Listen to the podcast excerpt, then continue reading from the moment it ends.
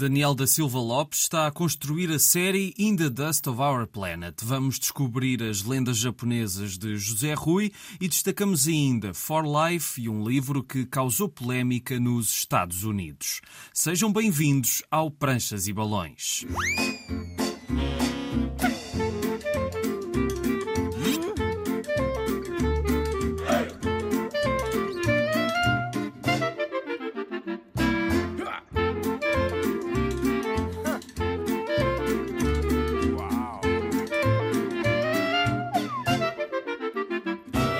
Estamos para mais uma viagem pelo mundo da banda desenhada, a última da temporada e antes do menu habitual, três notas. Já saiu a nova edição dos Cadernos Moura BD, uma iniciativa da Câmara Municipal de Moura que nos últimos anos tem trazido obras de autores portugueses de várias gerações. Este número 12 é dedicado a Batista Mendes, que teve direito à exposição em Moura entre 31 de maio e 11 de junho passados e que aqui vê republicada a sua versão da vida de Luís de Camões. Camões. São quase 40 páginas de banda desenhada e é muito importante este tipo de iniciativas para recuperar o património da BD portuguesa, porque temos uma grande falta de memória do que foi feito. Se tiverem interesse em obter a publicação, contactem a Câmara Municipal de Moura. Sábado e domingo, o pavilhão multiusos de Gondomar recebe a Origin Con, uma convenção que vai juntar vários quadrantes da cultura pop e, claro, a banda desenhada marca presença. Vão lá estar o Filipe Abranches, o Miguel Jorge, o Penil Loureiro e o Carlos Silva e muitos outros convidados. Toda a programação está em origincon.com. E em Lisboa, últimos dias para ver a nova exposição da WCBD. Desde há uns tempos que o Jardim Camilo Castelo Branco tem exposições de artistas portugueses no antigo WC.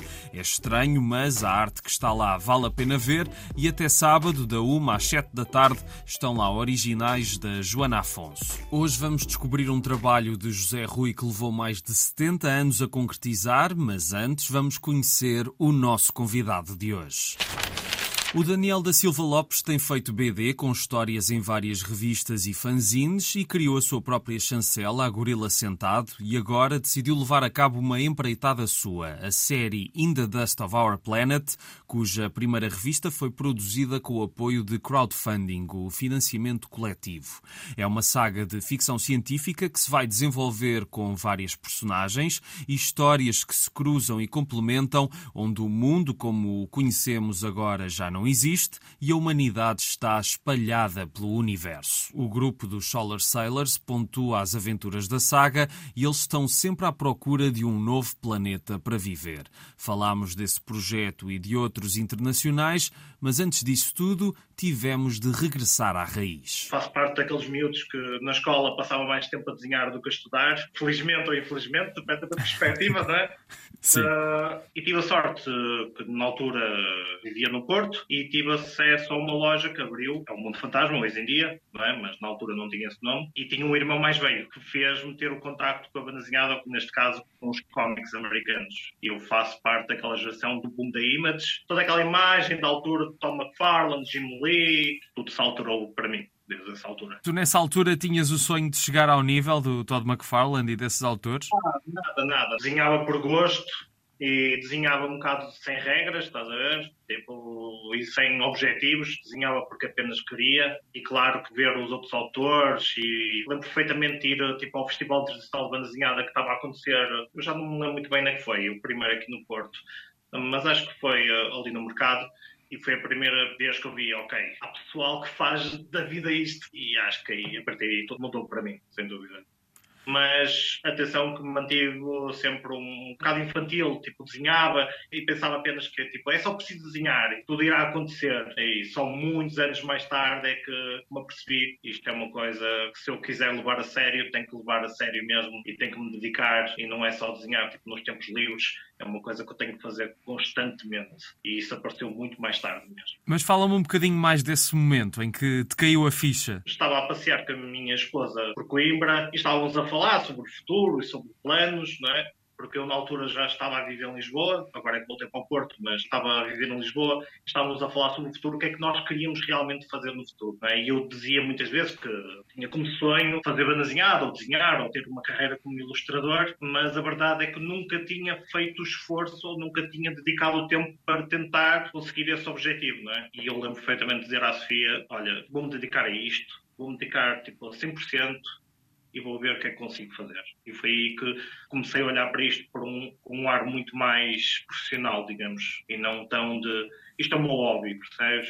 Então comecei a olhar com, com um olhar muito mais cirúrgico. Das primeiras participações em antologias e as histórias curtas que fizeste, como é que deste o salto agora para esta empreitada que disse que te vai levar muito tempo a fazer? A minha primeira experiência com antologias foi a Galt. O Sérgio deu uma oportunidade de começar a desenhar histórias de outro pessoal e foi uma experiência mesmo, mesmo boa para mim. E foi aí que eu comecei a ter objetivos e a, tipo, eu trabalho muito por prazos, tipo, de até dia de X quero ter isto tratado, até dia Y quero ter aquilo tratado, e a Galt começou-me a dar os alicerces para começar a trabalhar assim dessa forma. Depois da Galt passei pela Apócrifos eh, e passei por outras revistas e depois comecei a trabalhar e depois em 2018 deu uma loucura e criei a Gorila sentado com o Francisco e com o André Mateus e acho que foi a primeira vez que eu comecei tipo, a trabalhar de mim para mim e até que chegar a este ponto onde estou. O que acontece é, eu nos últimos dois anos, ou seja, a pandemia mudou a vida para toda a gente e também mudou para mim, não é? Eu tinha acabado de ter o meu filhote, então nós tivemos de tomar certas decisões na vida, nós estávamos tipo em Lisboa, num apartamento e tínhamos a possibilidade de voltar para Porto e vir para um ar mais aberto, e uma pessoa não sabia o que é que ia acontecer com o Covid, não é? Se íamos nos manter fechados, se íamos estar constantemente naquela vida que não podíamos sair ou que tínhamos de ter cuidado. E ter uma criança pequena durante a pandemia é outro nível. E ainda por cima fechado num apartamento onde ele estava numa altura que tinha começado a caminhar e a correr e ele sentia necessidade de sair. Então nós decidimos vir para o Porto. E durante essa fase começou-me a cair as primeiras oportunidades para trabalhar lá para fora, em projetos muito mais sérios. Mas claro que isso é vantajoso, mas também tem outras vantagens, que é prazos muito mais apertados, ou seja, chegou um ponto onde eu estava a ter dois empregos. Eu não podia deixar o meu emprego normal. Tenho uma família, preciso de servir de dia para dia. Claro. E trabalhar como freelance é uma coisa de 8 a 80. Claro que não me arrependo nenhum dos projetos que me meti ou que aceitei e fiz um projeto de storyboard e fiz um projeto de beats para os Estados Unidos, que era um projeto importante. Só comecei a perceber-me dentro de mim que não era este o caminho que eu queria. Eu não queria estar a desenhar algo que não acreditava piamente no argumento ou no que quer que seja e senti necessidade de fazer algo de mim para mim. E decidi encontrar um equilíbrio de transformar tipo a bandazinhada em algo pessoal, mas que me desse algum rendimento. E com isso surgiu esta revista que neste momento estou a trabalhar nela. Eu não estou de porta fechada, tipo, de me aparecer algum projeto, de trabalhar com outras pessoas que eu acho interessante e que diga, ok, vamos a isso. Só que geralmente eu sinto que nós aqui, tipo, em Portugal, temos de fazer quase tudo, desenhar, o encar, e depois pintar, percebes? E noto que muito trabalho que vem lá de fora, que vem à nossa procura, já é conhecimento. Podem gastar X por página, mas sabem que vão arranjar alguém que vai fazer tudo. Estava a ser demasiado para mim. Eu trabalho as 40 horas semanais, como toda a gente, e depois estava a trabalhar outras 40 horas semanais, tipo em cima disso, na desenhada. E eu tenho um trabalho, um horário um bocado difícil, que é das 10 da noite às 6 e meia da manhã. Tudo se acumulou, percebes? Sim. E chegou a um ponto que eu disse, não é isto que eu quero. Toda aquela paixão que eu tinha pela desenhada, de querer desenhar, de querer fazer, estava-se a diluir um bocadinho devido às obrigações. Sim. E eu sempre fui tipo um grande fã de trabalhos como Concrete ou Love and Rocket, trabalhos muito mais independentes. Vejo que a minha personalidade se reflete muito mais nisso. Ir fazendo, dedicar-me e as coisas crescer naturalmente, do que estar num processo um bocado mais fábrica. Já voltamos ao Daniel da Silva Lopes, porque agora vamos conhecer um Japão imaginário. José Rui tinha um sonho antigo: transformar as adaptações de várias lendas japonesas por Venceslau de Moraes em banda desenhada. É um projeto que remonta a 1949, quando o autor publicou nove dessas lendas ao longo de dois anos na revista O Papagaio. Mais de 70 anos depois dessa primeira publicação e depois de novas tentativas de voltar a este imaginário pelo meio, José Rui conseguiu finalmente concretizar um livro com as suas versões das lendas japonesas totalmente diferentes das que tinham sido publicadas no Papagaio, que se resumiam a vinhetas mudas com texto na base de cada uma. Esse livro foi editado recentemente pela Polvo. No primeiro programa do Pranchas e Balões, emitido em fevereiro do ano passado, o autor dava-nos conta deste projeto e da sua paixão por estas personagens. Eu sempre tive um grande apreço pela cultura oriental. Através das leituras, as minhas primeiras leituras do Salgari, do Júlio Verne,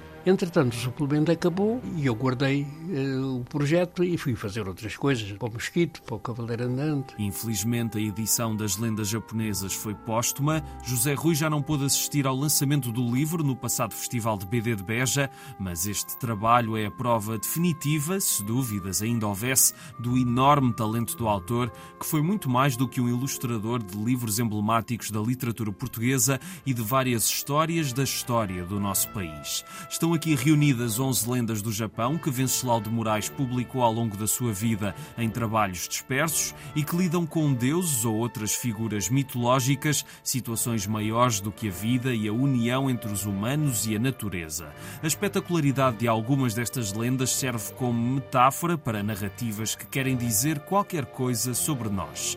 Todas as lendas, por mais fantásticas que sejam, acabam por ter algum fundo moral que pode ser mesmo universal.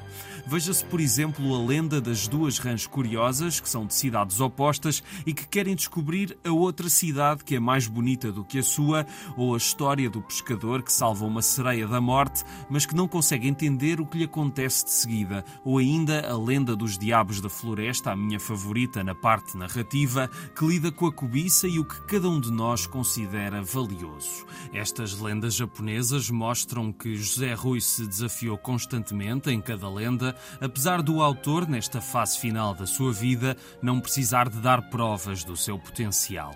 A BD estava-lhe mesmo no sangue, como podemos ver pela agilidade com que planifica cada história, com uma leveza que esconde muito trabalho, feito com grande perícia e cuidado gráfico. José Rui foi mais do que um autor da BD marcante pela longevidade com que trabalhou na BD, não é só a idade que contava e reduzi-lo a um criador de encomendas institucionais é injusto, até estas lendas japonesas mostram que ele se reinventava constantemente e que era espantoso nas formas humanas, animais e imaginárias, como a monstruosa serpente de oito cabeças de uma das lendas, e nos cenários exteriores e interiores, e as cenas à chuva são particularmente excepcionais, mostrando não só o domínio da técnica de José Rui, como uma criatividade imensa até ao último momento. É incrível perceber como é que um nonagenário criou uma obra assim, com tanta energia e vida. De facto, a idade é aquilo que nós quisermos fazer dela. Esta edição tem as histórias a cores, foram coloridas pelo próprio José Rui, mas podia ser a preto e branco, tão forte que é o seu traço. Um vislumbre do que seria o livro não colorido pode ver-se nas guardas do livro, que tem várias imagens das lendas sobrepostas e são de facto muito marcantes. Estas lendas japonesas são boas também no texto texto, algumas são melhores do que outras, é claro, mas o que é fantástico neste livro é a forma como José Rui as transformou numa obra sua, que se acrescenta a um legado imenso e que deve ser, além disso, um dos seus melhores trabalhos. No fim, há ainda uma prancha que traça uma curta biografia de Venceslau de Moraes, como um extra, e conseguimos comparar rapidamente como a vivacidade das lendas se destaca perante essa página mais formal e educativa. Vale mesmo a pena descobrir esta edição edição da Polvo, que é não só uma homenagem a José Rui, como uma obra fulgurante que mostra o autor em estado de graça. Daqui a pouco vamos conhecer um testemunho sobre a descoberta da identidade de género, mas antes disso voltamos ao Daniel da Silva Lopes e à sua saga. O In the for Our Planet nasce de uma paixão que eu já tenho há muito tempo, que é os Solar Sailors, que é tipo uma ideia que eu tive, que é tipo de um grupo de exploradores espaciais. É muito simples, não estou a tentar inventar a roda. Sim. Eu acho que as ideias mais simples são as melhores e depois depende da profundidade que se dá a elas. Claro. Eu sempre quis, tipo, fazer um bocadinho de world building e estar a construir lentamente algo. Peguei na ideia do Solaceros, um grupo de exploradores que procuram um novo, um novo planeta, um uma nova Terra para nós. Eu disse, ok, vou criar uma revista e tentei buscar as ideias tipo de revistas de jornal antigas, de banda desenhada tipo mais... onde não se dá tanta importância ao colecionismo, percebes o que eu quero dizer? Tipo, sim, sim, sim, okay, sim, sim. Algo mais cru. E eu peguei e, e vou fazer num formato um bocadinho diferente, vou fazer num formato revista, 210 por 280, um formato maior, e a ideia é ter uma série de histórias que vão continuando, mas são todas, na verdade, serão sempre todas histórias pequenas, que podem concluir daqui a dois, ou três, ou quatro números, mas elas irão concluir. A ideia é, não sei se já leste alguma vez Love and Rockets, Sim. mas a ideia é um bocado essa, tipo, são muitas histórias, mas pequenas, não muito grandes, mas que depois criam tipo um mundo à volta daquilo, não é? Quando tu sabes o que é que está acontecendo naquele mundo. Pronto, a ideia é essa. Mas este primeiro número vai trazer três histórias, uma delas que começa e acaba, e as outras duas que passam para o segundo número. Isto também é bom para mim, porque nunca me farto de nenhuma delas. Eu estou a fazer uma e digo, ok, vou parar um bocado. E não hoje estive a trabalhar, estava a fazer storyboard por uma delas e disse, ok, vou parar um bocado, vou passar para outra. Uhum. Então vou estar sempre a saltar, o que me dá tipo. É engraçado para mim porque são histórias diferentes que passam em planetas diferentes, por isso o design do universo é diferente, o estilo de desenho também é diferente, então nunca me vou me fartar. Porque esta revista é uma oportunidade para mim de desenvolver skills que eu não tenho, experimentar com material que nunca experimentei e estudar profundamente tipo o preto e o branco. Tu fizeste crowdfunding da, da primeira revista, vais fazer sempre esse processo de crowdfunding para cada número ou como é que tu estás a pensar depois daí para a frente fazer? A ideia nem era fazer crowdfunding no primeiro. Estava a falar com um amigo meu e disse: Olha, vou fazer um processo de crowdfunding. Estava com um bocado de receio de fazer porque é aquela situação de falhar. Vou pedir quanto? Qual era o objetivo do crowdfunding? Não era para ganhar dinheiro, apenas para tentar chegar a mais leitores. E eu tinha tido conhecimento deste, deste site, por uma história que estou a lançar por uma, por uma editora inglesa, a Soaring Penguin, que fez crowdfunding através do site que eu, que eu fiz, que é o crowdfunding. Fui ver as vantagens, aquilo não tinha quase, não tinha custos, tinha muitas vantagens para nós, parecia-me ser um processo simples. Então criei a página numa única noite. Criei a página, criei o crowdfunding e lancei. Agora, se o vou lançar no segundo número, não sei, pois. sinceramente. É um bocado, não quero saturar também as pessoas, tipo, primeiro vou pedir crowdfunding, o segundo vou pedir crowdfunding, o terceiro vou pedir crowdfunding. Mas também existe a outra fase da lâmina que posso tentar conseguir mais leitores assim. Claro. Porque claro. estou num site internacional que me faz, tipo, que divulga um bocado a palavra, nunca sei quem é que vai visitar o site e pode haver, tipo, pessoas de vários países. E foi muito engraçado este crowdfunding porque eu tenho revistas para serem enviadas para todo lado, para os Estados Unidos, para a Espanha, tenho para a França, percebes? Tipo, sim, sim, sim, sim, sim. Um processo bastante engraçado mesmo. Apesar de não ter conseguido muitos leitores, senti que foi um sucesso. Ainda voltaremos mais uma vez ao Daniel da Silva Lopes, mas agora vamos conhecer um romance gráfico que deu que falar. Maya Kobabe queria assumir-se como pessoa não binária e, para conseguir explicar a sua visão das coisas à família, aos amigos e ao mundo, decidiu contar a sua história em banda desenhada. O resultado é Género Queer, um livro que chegou até nós pela asa depois de ter sido alvo de uma grande controvérsia nos Estados Unidos, onde foi banido de várias bibliotecas escolares. A capa é simbólica do que o livro quer falar, está dividida em duas partes, como se Maya estivesse a ver o seu reflexo na água Mas Maia, agora uma pessoa adulta, vê-se em menina quando começou a mostrar no seu comportamento que não queria corresponder ao género com que nasceu. O livro traça então esse percurso de Maia numa série de episódios da sua vida, a perceber o que é na verdade e onde é que se encaixa no meio disto tudo, porque, como nos diz, não quero ser rapariga, mas também não quero ser um rapaz, só quero ser eu.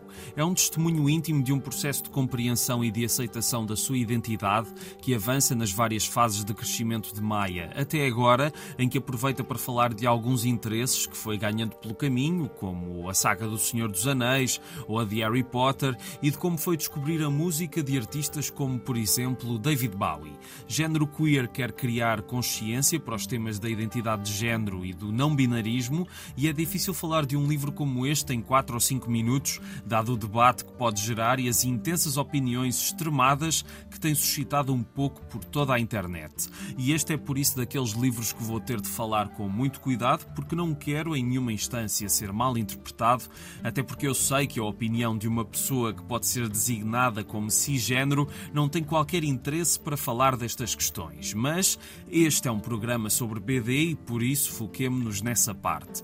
Esta é uma obra séria sobre temas sérios, uma BD em que a pessoa que a fez se expõe sem barreiras, uma maneira de ver a realidade muito em voga neste nestes tempos em que se confunde a arte que a BD pode ser com os temas que aborda.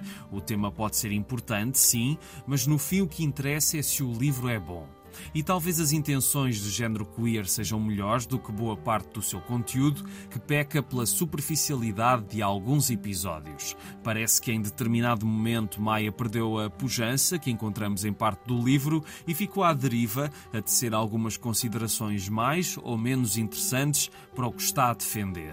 Mas, e mesmo que hajam algumas coisas mais simplistas e infantis, no meu entender, claro, é impossível não sentir empatia ao longo deste testemunho tão pessoal que usou o desenho de uma forma criativa para dar vida aos seus pensamentos e desilusões e às agruras de ser uma mulher que não se sente bem com as características do seu género. Essas passagens são as melhores partes do livro, quando Maia vai aprendendo coisas sobre si e nós também pelo caminho. Não posso deixar de dizer que também eu aprendi muito neste processo, porque é de facto necessário obras como esta para abrirem os olhos às pessoas. E os que estejam a passar por uma situação semelhante à de Maia, talvez encontrem aqui um livro estimulante que as leva a aceitarem-se como são.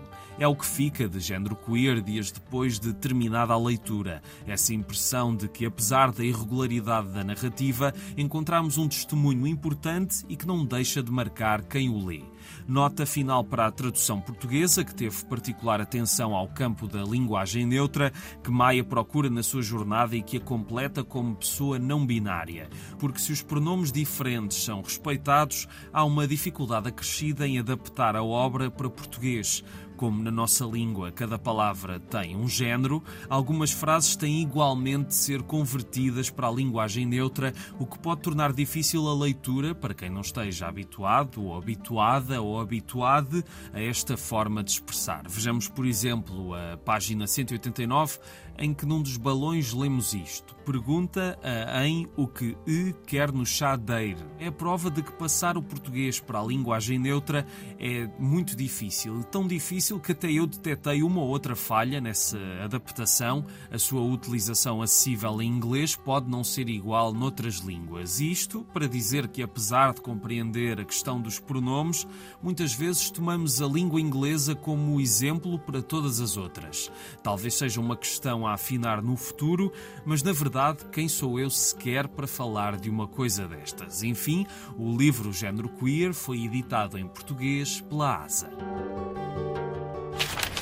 O último livro desta temporada é um díptico que tem um grupo de amigas cosplayers. Já vamos conhecer essa história. Antes disso, temos mais uns minutos de conversa com o Daniel da Silva Lopes. Quando tu dizes que este mundo te vai levar uh, muito tempo a, a, concretizar, tu já tens um fim à vista ou não? Tu estás a ir ao sabor da corrente e depois vamos lá ver quando é que isto vai acabar? Não, tenho. O final eu tenho. Agora, há uma série de histórias que eu quero contar. E o meu desejo mesmo para esta revista é estar a fazer. O Ashley Wood lançou agora uma revista que é o 1974, que é a personificação do que eu desejo para a revista. Ir fazendo, ir experimentando, mostrar uma linguagem mais corriqueira, fazer um bocado de flex. Sim, sim.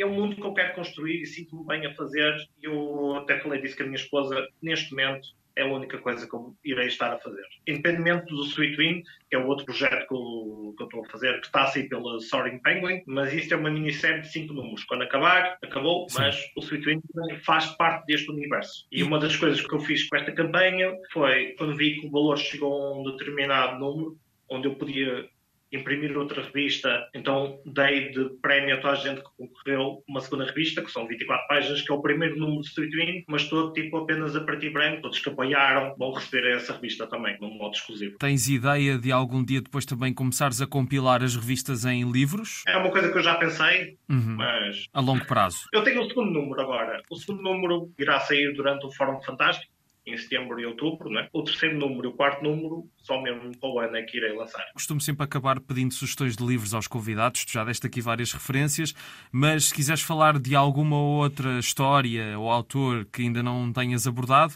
é este o momento. Eu sou muito básico, eu, eu consumo bastante, eu tenho um certo problema com o colecionismo, até porque eu faço coleção de desenhado desde os meus 11 anos de idade, tenho agora 39, por isso fui acumulando uma grande coleção. Tive a sorte também de trabalhar numa loja de hobby, digamos, que tinha tipo bandazinhado também, e isso fez-me que a minha coleção tipo, explodir, né? Sim. Sou um mega, mega fã do Jeff Lemire. É um autor que eu adoro. Eu acho que ele é incrível a começar histórias e acho que é pior a acabá-las. Ok. Mas o que eu mais gosto nele mesmo é o método de trabalho dele. Muita gente da minha geração adora o jogo de Madureira.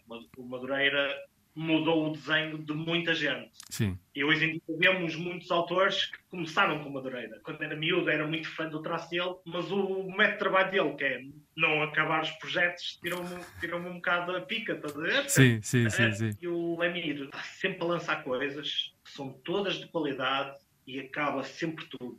Sim. E é uma coisa que eu admiro. E aquele homem deve passar tanto tempo sozinho a pensar apenas, estás a ver? Tipo, só a imaginar coisas. Ou tenho tipo um grupo de pessoas que trabalha para ele, porque eu nunca vi ninguém a escrever tanto e a lançar tanta coisa. Ele começou agora tipo uma nova revista. No outro dia recebi a newsletter dele e ele já dizer que tem mais de 50 números escritos para aquilo.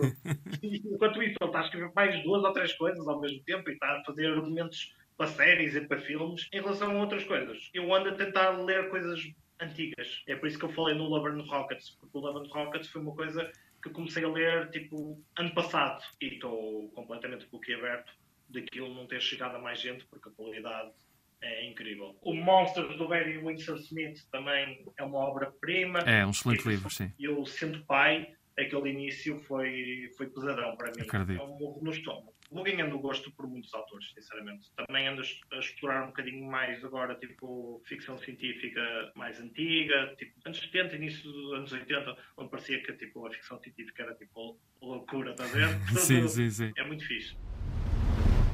Kali, Mina, Sara e Tami são quatro amigas que trabalharam afincadamente para participarem numa convenção de cosplays. Investiram muitas horas a criar os seus fatos, que dão vida às suas personagens favoritas, algo comum a muita gente da sua geração, mas os planos que tinham viram-se ao contrário porque durante a viagem de autocarro até ao local da convenção há um acidente. Quando elas acordam e se deparam com o que aconteceu, estão no hospital.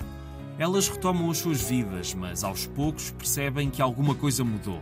É que sempre que vestem o fato ganham poderes fantásticos, o que pode ser bom e mau. Também pode querer dizer que aos poucos estas raparigas estão a tornar-se nas personagens que quiseram apenas homenagear com o cosplay. Mas com os seus novos poderes terão de lutar contra uma estranha ameaça que parece pairar sobre a humanidade. É esta a premissa de For Life, com 4, uma mangá de origem francesa ou uma manfra, dividida em dois volumes, Crepúsculo e Aurora, e que foi editada entre nós pela Levoir. A grande popularidade da cultura japonesa no nosso país tem levado várias editoras a apostarem em títulos que ou são de lá ou que seguem o estilo mais convencional ligado a um certo tipo de BD japonesa, e é este o caso, escrito por Antoine Doll e desenhado por um artista que se apresenta como Vinil. E convencional é a forma mais sucinta de resumir esta história, na forma e no conteúdo. Sucedem-se lutas em catadupa com vários monstros, numa progressão de ameaças como se fossem níveis de um videojogo, como as próprias personagens se apercebem, são momentos de ação maioritariamente banais que não se distinguem de muito do que os shonen nos oferecem. Junta-se a isto algum terror e um dramalhão clichê, com um desenho que não é particularmente brilhante, mas executado com eficácia numa homenagem ao estilo e às histórias serializadas que tanto inspiram as próprias personagens. Até poderia não haver mais nada a dizer sobre For Life, mas há aqui um elemento que vale a pena explorar e que, mesmo que não seja inédito neste tipo de histórias, é o que dá algum interesse às personagens e à protagonista, Sara.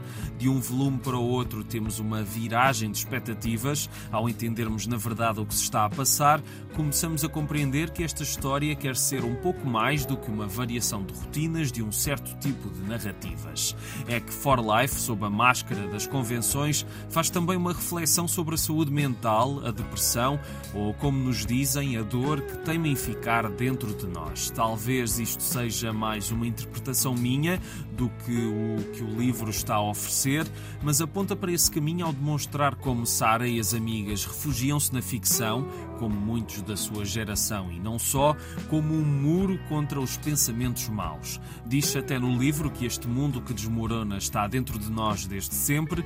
Estas criaturas, estes monstros, não saíram de lado nenhum. Era dentro de nós que dormiam à espera da altura certa. Os pensamentos negativos são uma constante para uma geração que diz que, mesmo quando achamos que é o fim, ainda temos sempre alguma coisa a perder. Os fatos revelam quem elas são realmente, porque ao projetarem-se numa personagem de ficção e ambicionarem ser como ela, acabam por dizer muito sobre a sua experiência de vida, as suas mágoas e desilusões. Esta componente não ajuda For Life a ser mais do que outra mangá francesa que não se destaca das demais, mas não deixa de ser relevante ver como temas ligados à saúde mental têm sido dissecados pela ficção contemporânea. Temas que são cada vez mais presentes na vida dos jovens, que se sentem cada vez mais sós num mundo digital e repleto de estímulos e exigências e que temos de olhar mesmo com mais atenção. Também é preciso saber avaliar os livros de acordo com o público que querem alcançar e por esta vertente, talvez For Life acabe por ser importante para muitos jovens que estejam a passar por dificuldades. E por isso a história termina com uma mensagem positiva muito importante. Acreditem que não estão sozinhos. Esta é uma edição da Levoar. Ficamos por aqui. Estiveram a ouvir Pranchas e Balões na Antena 1. Está sempre na RTP Play e em podcast. Sigam-nos no Facebook e Instagram Pranchas e Balões. Tudo junto. A sonoplastia é do Tomás Anaori e eu sou o Rui Alves de Souza. Voltamos em breve, talvez com novidades e sempre com muita banda desenhada. Boas férias, se for o caso, e até à próxima.